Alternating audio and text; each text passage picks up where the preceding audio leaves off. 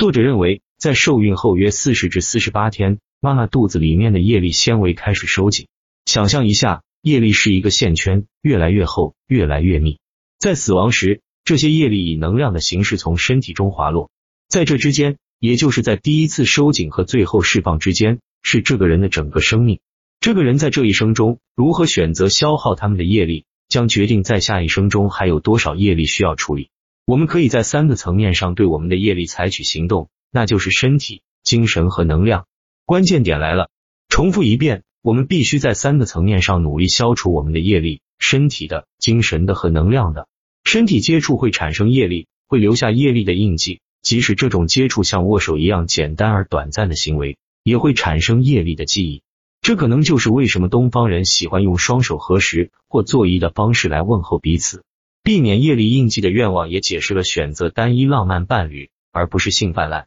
作者甚至还建议不要接受陌生人的食物或饮料等做法。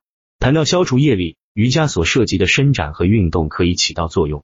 一般来说，如果你想摆脱业力能量，剧烈的体力劳动是一个好的开始。某些物理空间也可以对业力的脱落产生影响，有些圣洁的地方。或者加持过的地方可以加速这个过程。在心理层面上，最需要接受当下的重要性。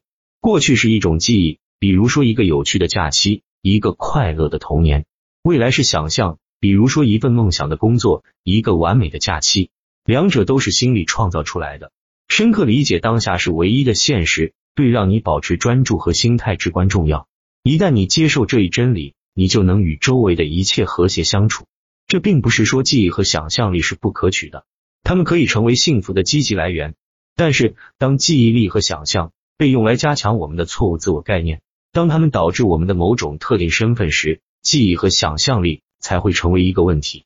例如，像“我的父亲是个悲观主义者，所以我容易悲观”这样的想法。